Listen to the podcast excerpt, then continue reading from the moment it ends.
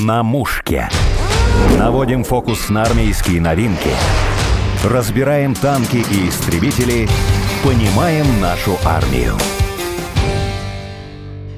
Не так давно вышел выпуск об ополченцах Донбасса, которые проходят реабилитацию в Московском доме солдатского сердца. Сегодня у нас в студии руководитель дома, председатель правления общества инвалидов войны в Афганистане Михаил Яшин. Здравствуйте, Михаил. Здравствуйте всем слушателям радио «Спутник». Здравствуйте. Я хотела начать с названия, скажем так. Михаил, ваш центр много лет был известен как Дом Чешира. В этом году вы сменили название. Почему? В этом году, 27 сентября этого года, исполняется 30 лет, как в городе Москве, единственный в бывшем Советском Союзе, открылся Московский дом Чешира. Это было такое очень серьезное событие для людей, кто воевал в Афганистане, кто получил тяжелые ранения.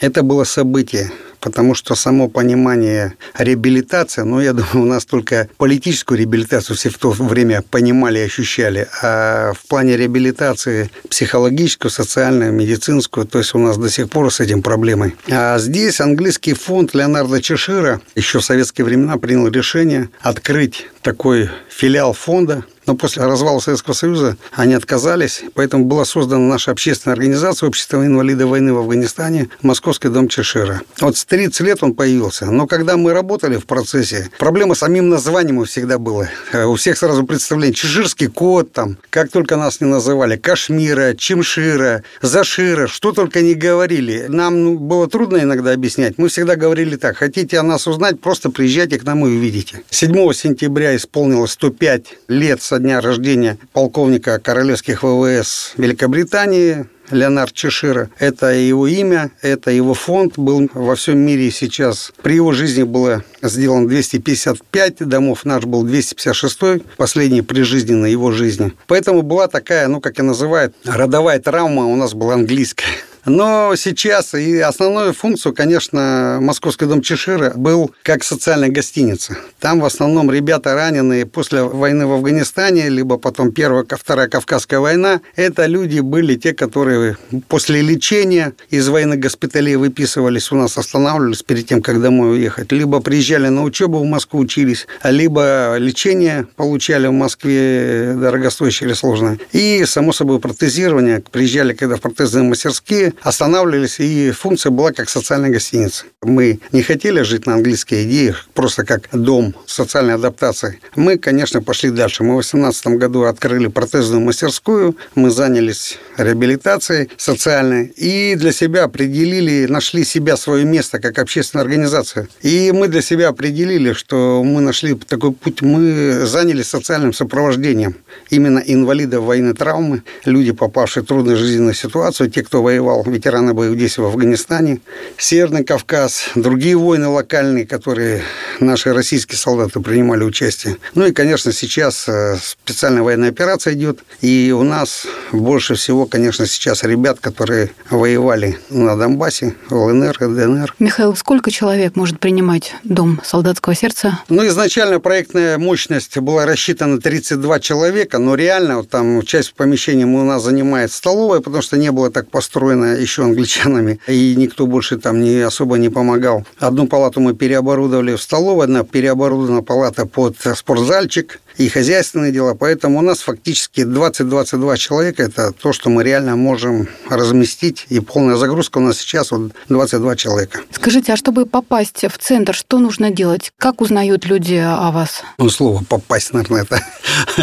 люди попадают сначала в проблему. То есть э, у нас, как вот армейские жаргоны, и попасть – это значит, ну, что-то такое случится там. Вот как раз, когда с бойцом, с воином случается тяжелая ситуация, получение ранения, ранения. К сожалению, война – это всегда горе, война – это всегда грязь, кровь, это тяжелая армейская работа. И, конечно же, когда люди получают тяжелые ранения, миновзрывные, осколочные мины. А вот как наши афганцы у нас самые молодые уже за 50, и, к сожалению, настигает еще общие заболевания, тоже они сопутствующие. И, к сожалению, вот, например, такой факт, когда люди служили в Афганистане, они на контузии не обращали внимания. И офицеры всегда говорили, зачем вам справки о контузии, вас дураками запишут, вы не сможете ни права не получить, девочки вас любить не будут, не сможете служить в армии дальше продолжать, либо там в органах правопорядка. Поэтому справки о контузии никто не брал, а контузия – это такая страшная вещь, когда контузия всего организма с возрастом, когда организм перестраивается, после 40 лет возникают очень серьезные проблемы. Если бы у нашего ветерана справка о контузии была, вот я сейчас советую всем ветеранам, кто воюет на специальной военной операции, что если, слава богу, там руки-ноги целы, но контузии надо фиксировать, потому что после 40 лет все заболевания, которые возникают, они связаны именно постконституционным периодом. Они проходят очень тяжело, эти болезни. И, соответственно, когда нашему ветерану боевых действий дают группу инвалидности по общему заболеванию, там сосудистые заболевания, сердечно-сосудистые, там много всего, сахарный диабет, и особенно после нагрузок организм очень тяжело как бы восстанавливается. И получается, что вот эта справка о контузии давала бы возможность связать вот эту группу инвалидности, которая медико-социальная экспертиза присваивает ветерану, связать с боевой. То есть, соответственно, и льготы там получше маленькой, и выплаты побольше. А так, получается, по общему заболеванию, ребята, вот и ампутация происходит по сахарным диабетам, по сосудистым заболеваниям. И, к сожалению, тоже мы таких протезируем наших ребят, которые, к сожалению, вот оказывается, с Афганистана возвращались руками и ногами, ну а теперь война их догоняет и здесь. Михаил, вы же сам участник боевых действий, ветеран Афганистана и имели тяжелые ранения. Можете рассказать про себя, как это пережили? Да, я родился и вырос в Красноярске. Я сибиряк, был призван в ряды вооруженных сил СССР 22 апреля 1984 года. Служил в учебном полку, ну, имел три прыжка, как наше в то поколение было романтика, занимался сам дзюдо, музыкой, прыгнул с парашютом и попал вместо пограничной команды в воздушно-десантную. И уже 25 апреля на поезде Иркутск-Ташкент двигался в город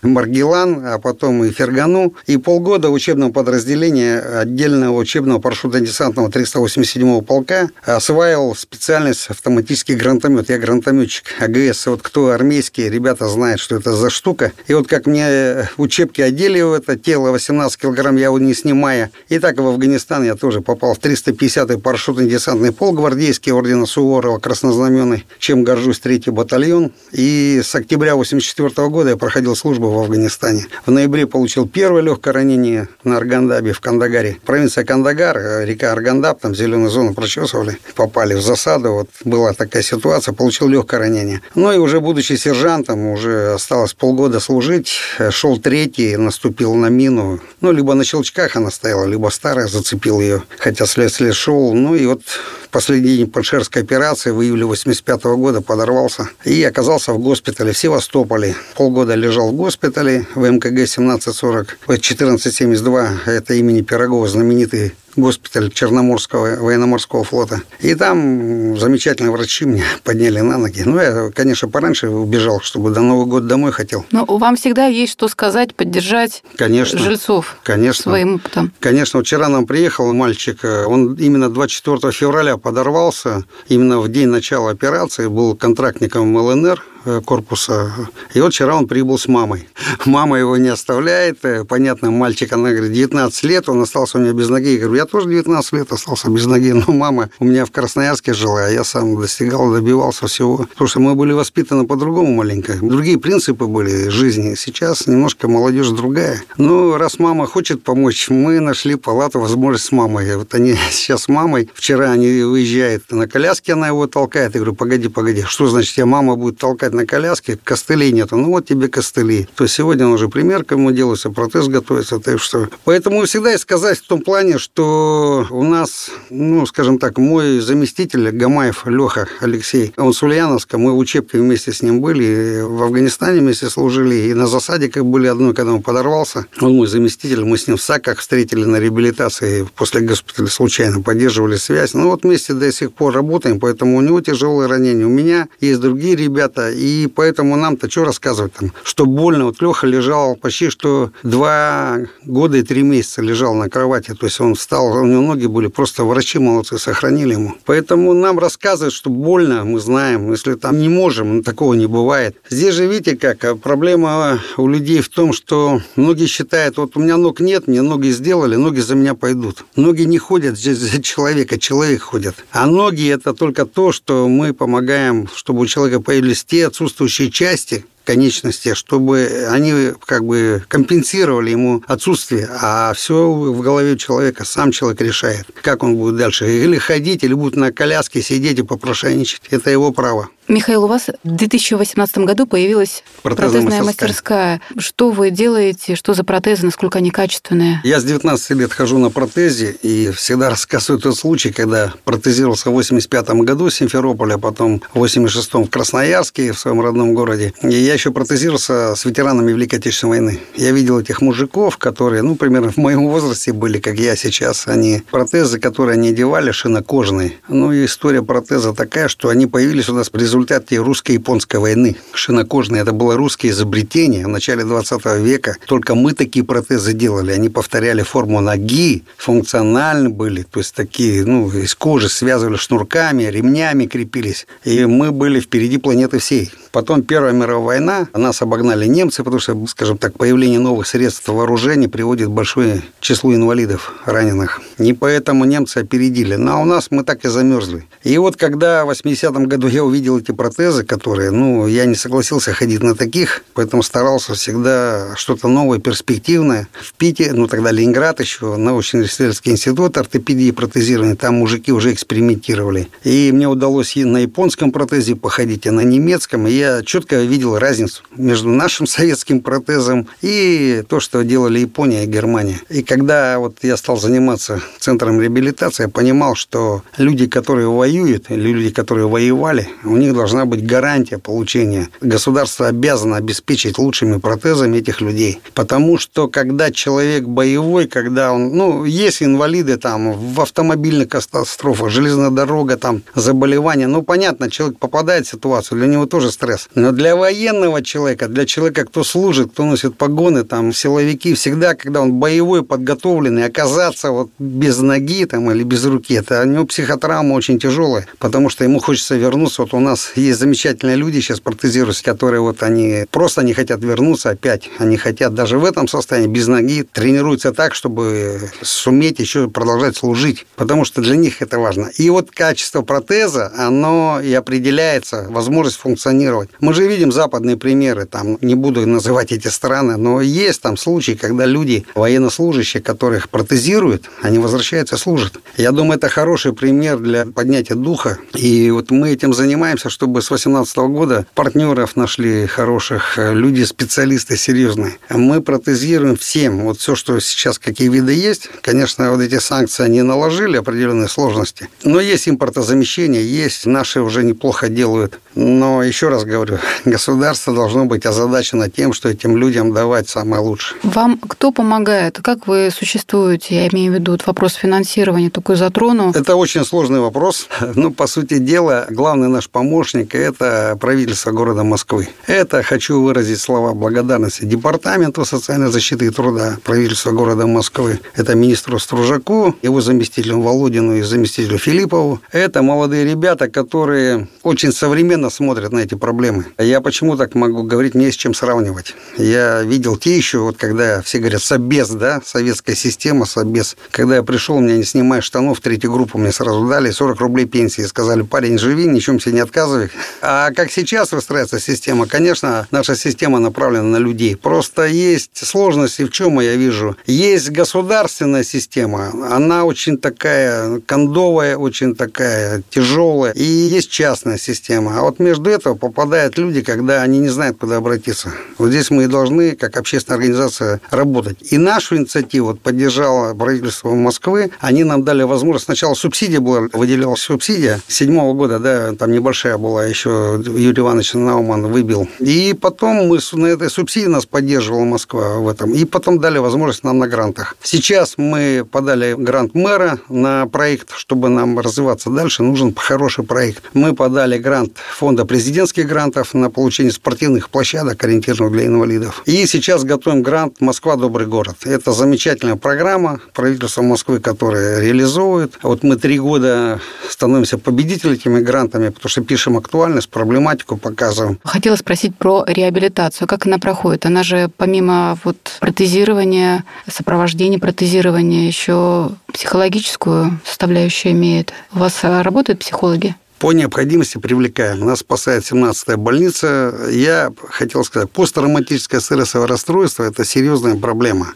Если брать эти наших заклятых друзей в США, например, там очень система ветеранская работает, то посттравматическое стрессовое расстройство, они проходят лечение в самих ветеранских госпиталях. А у нас посттравматическое стрессовое расстройство отнесено психическому заболеванию. То есть, соответственно, всем этим должен кто заниматься? Психиатрия. То есть, человек, например, носящий погоны, если там заговорит, что у него там проблемы с ПТСР, ну, ему скажут, снимай погоны, иди в дурдом, иди лечись там. Поэтому человек начинает бороться со своими проблемами, чем с помощью ликеро-водочных изделий и т.д. и т.п. Ну, хорошо, когда спорт, там, хорошо семья, когда хорошо, когда есть хобби. А в основном, ну, русский традиционный способ стакан водки и нормально и закурить пить.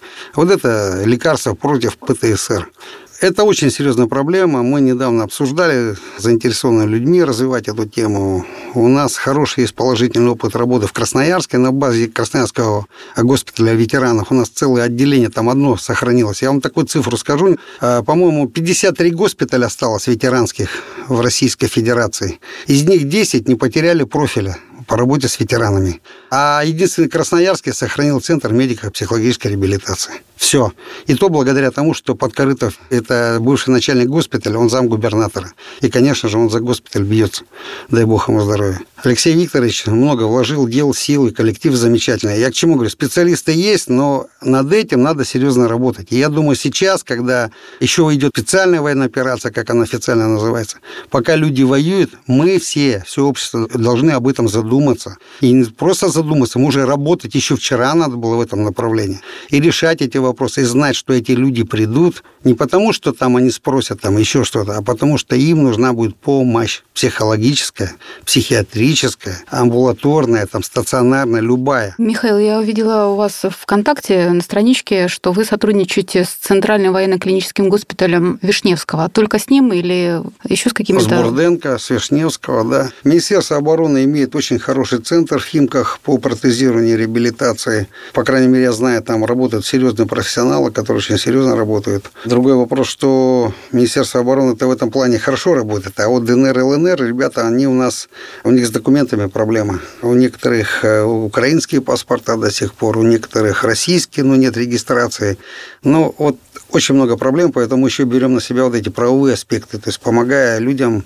Вот, например, в Москве здравоохранение. Могу поблагодарить городскую клиническую больницу номер 17, это главврач Завялов Борис Георгиевич, вот дай бог ему здоровья, он нам просто спасает, помогает, вот все медицинские проблемы мы там решаем. 212-я поликлиника помогает нам, вот когда возникают вопросы, у людей даже неправильно оформлены индивидуальные программы реабилитации. Инвалид многих вещей не знает, а ему не подсказывают.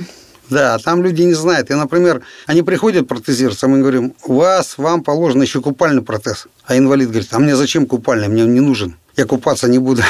Я говорю, погоди, погоди. Вот смотри, ты в душ пошел, в баню пошел, чтобы у тебя этот, этого процесс был долговечен, тебе нужен купальный. Ты поехал далеко на машине, у тебя в запасе лежит, мало что у тебя случилось. А вообще в идеале сколько должно быть протезов? Вообще, по закону, человеку надо раз в два года давать протез. Вот представляете, при сумме его там, ну, если голень до миллиона, это раз в два года надо делать ему протез. За счет государства. Поэтому у нас 44-й федеральный закон замечательный, который регионы проводят, когда торги. Они же что, какую цель ставят? Чем дешевле, тем лучше. Есть регионы, там, например, купальный протез 72 тысячи у них выигран. А 72 тысячи, что это такое? Это невозможно даже там из дерева ему сделать, как у пирата. Например, нас очень повыручал и помогал на фонд памяти поколения. И вот фонд памяти поколения давал нам возможность ребятам делать протезы самые супер современные. Вот, например, мы ставили, у нас есть боец, Дима его зовут, я фамилию не буду говорить. 87 -го года он воевал в Южной Осетии, минозорвное ранение, спецназовец. Он спортом занимается так активно сейчас, вот как после нашей реабилитации. Он каждый день бегает 10 километров на, на протезе. этом протезе, да? Да, но у него стопы не выдерживают. Ему при его активности, у него стопа должна стоить ну, не меньше 400 тысяч, потому что ставятся ну, хорошие стопы. Например, американские, там, западные. Ну, сейчас санкции, надо русские делать стопы. Но вот у него они горят, они вылетают. Даже американские не выдерживают при его активности. А есть активность у людей, конечно, ему там надо до магазина дойти, чтобы он там никого не ждал. Я хотела спросить, а вот чтобы попасть к вам в дом на реабилитацию, это может любой боец? Или все-таки у вас какой-то отбор идет? Как это вы решаете? Но опять же, у вас ограниченное Нет, количество мы, мест? Ну, у нас количество мест ограничено. Мы стараемся, конечно, помочь всем. Если у нас люди не могут размещаться, у нас есть такие случаи. Сейчас один донецкий приехал у нас, инвалид, он сам снял там квартиру недалеко. И на период протезирования он все равно с нами, если нет мест. Да? У нас и такие случаи есть. Э, первый фактор. Мы, у нас правило, мы ни рубля не берем с людей. У нас работала повар, девушка пришла. Когда она своему мужу рассказала, что вот она работает в таком учреждении, он не мог поверить, и он до сих пор не верит. Он говорит, не бывает такого. Мы не берем деньги за проживание, мы не берем деньги за еду. Стараемся социальную программу такую делать, что ну, даже москвичи во многих не могут быть в культурных учреждениях. Мы, например, ребята нам спонсоры помогли, мы с одним замечательным просто учреждением культуры Москвы, ну, Москва – это лучший город на Земле, тут все самое лучшее.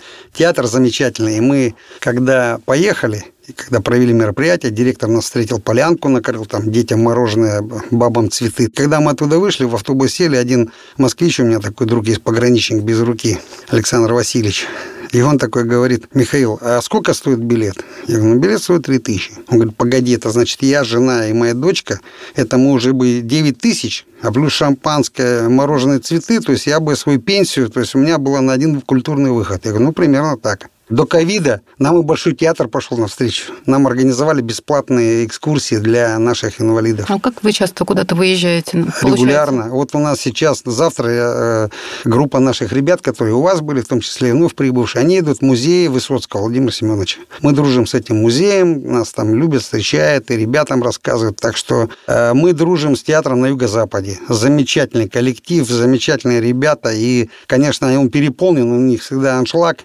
но 4, 2, 3 билета всегда там, либо когда организовано. Здорово. Мы, да, мы возим ребят, потому что когда они приезжают там со спектаклей, они ну, по-другому все воспринимают. Мы дружим э, с Слава Медяник, у нас часто бывает. Мало кто знает, он, ну, он тоже ампутант. Мы ему протезировали его, он с удовольствием приезжает, там песни для ребят поет. У нас приезжал Галкин, наш знаменитый, это в зоне особого внимания. То Актер. Есть, да, актер, да. Потому что некоторые сразу будут думать, что не, другой не, Галкин не, не, не я про это даже не подумал. Видите, это вы про него думаете, я про него забыл уже. А у нас вот Леха Глызин приехал. Вот он приехал просто и говорит, а я не знал, что такое дом. Я говорю, ну вот, Алексей, вот ты знаете, он говорит, я готов с артистами приехать, вот на юбилей там побывать. Понимаете, здесь же в чем? Вот у нас же люди хорошие, у нас с начальством проблема, а люди-то у нас хорошие. И поэтому всегда на Руси так было, и всегда помогали и поддерживают. У вас 30 лет, вот осень, вы будете, наверное... 27 сентября этого года. Как будете день рождения отмечать? Первая часть. Мы в самом доме Чешира приглашаем наших всех друзей. Вот будут наши боевые генералы, генералы, боевые офицеры, которые в нашу бытность с нами командовали. Приедут наши друзья, и главным актом мы открываем реабилитационную площадку. А что это за площадка? А вот с помощью проекта «Москва. Добрый город» мы проводили... Спортивная? Ну, она адаптированная, да, адаптационно-реабилитационная. Мы э, ряд выявили свойств таких для людей на инвалидных колясках и парники, которые ампутанты выше колена. Есть кое-какая специфика, и вот поэтому мы эти снаряды подготовили для этих людей. У нас были партнеры, которые помогли нам разработать ряд снарядов. Вот сейчас мы остался этап благоустройства и покрыть э, антитравматическое покрытие. Вот мы откроем эту площадку, а потом концерт Солнцева у нас э, в администрации, у нас в управе Солнцева есть хороший актовый зал. Там мы проводим наши мероприятия. Концерт собственными силами жителей Солнцева. Приглашаем всех. Это 28-го будет 16.00. И там мы приглашаем всегда наших друзей, артистов. Концерт благотворительный, без всяких там билетов и оплат. Вот люди до души приходят и свое творчество дарят нашим ребятам, ветеранам боевых действий. Я напомню, в студии были председатель правления общества инвалидов войны в Афганистане, Московский дом солдатского сердца Михаил Яшин и ведущий Александр Полякова. Мы говорили о реабилитации бойцов после ранения. После ранения. Спасибо большое, Михаил. Вам спасибо. Всем счастья, здоровья, здоровья храни вас Господь. На мушке.